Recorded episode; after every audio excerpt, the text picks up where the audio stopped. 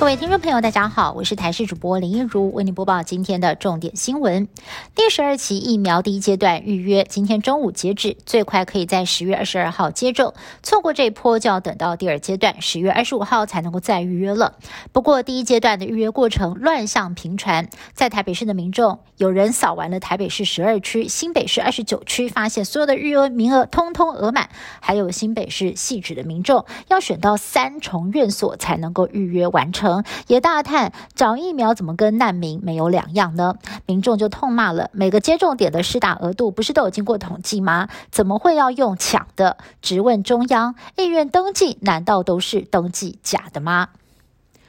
富邦金在今天证实，董事长蔡明星日前从国外返国之后，在机场裁检确诊，成为了金控圈染疫的最高层。目前，蔡明星在专责病房隔离当中，所幸健康状况良好。相关的职务呢，是由董事蔡明忠来代理，因此公司的财务业务一切照常运作。不过，早在昨天，金融圈就已经传出了蔡明星确诊的消息。当时指挥中心回应没有办法确认，也不否认。直到今天一早，富邦金才发出声明证实。对此，指挥官陈忠回应这是个人私事，因此讯息才会交由相关机构来进行公布。民进党创党主席江鹏坚被爆出曾经担任调查局卧底，民进党前主席施明德就透露了，江鹏坚在一次酒后主动向他坦诚自己的调查员身份，但是他强调从来没有因此害过当时党外的任何一个人。对此，也是创党元老之一的驻日代表谢长廷提出反驳，认为施明德说的不是事实。对此，新任苏仁昌大赞江鹏坚在威权时代敢于担任民进党的创党主席，其实是非常不简单的。蔡总统则是在主持中常会的时候谈到，当年党国威权体制所运用的各种手段，仍然还没有被彻底厘清，社会真正的和解还有一段路要走。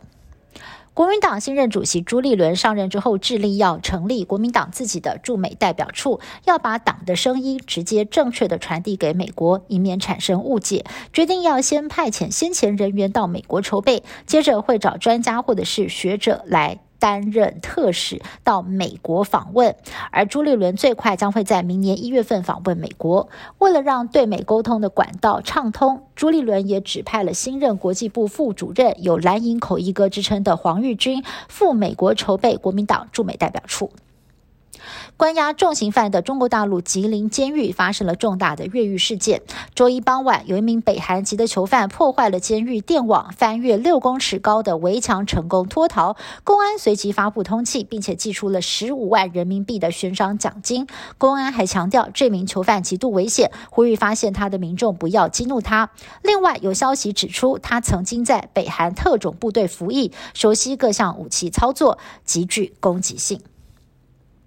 受到全球气候变迁的影响，常年饱受水患威胁的水都威尼斯，最近又因为强风跟季节性的大潮，造成了海水倒灌，再度汪洋一片。新建了十八年、耗资六十亿欧元、将近两千亿台币打造的防洪工程“魔星计划”，延宕到现在弊端丛生，根本就没有发挥保护世界遗产的功能。以上新闻是由台视新闻部制作，感谢您的收听。更多新闻内容，请您持续锁定台视各界新闻以及台视新闻 YouTube 频道。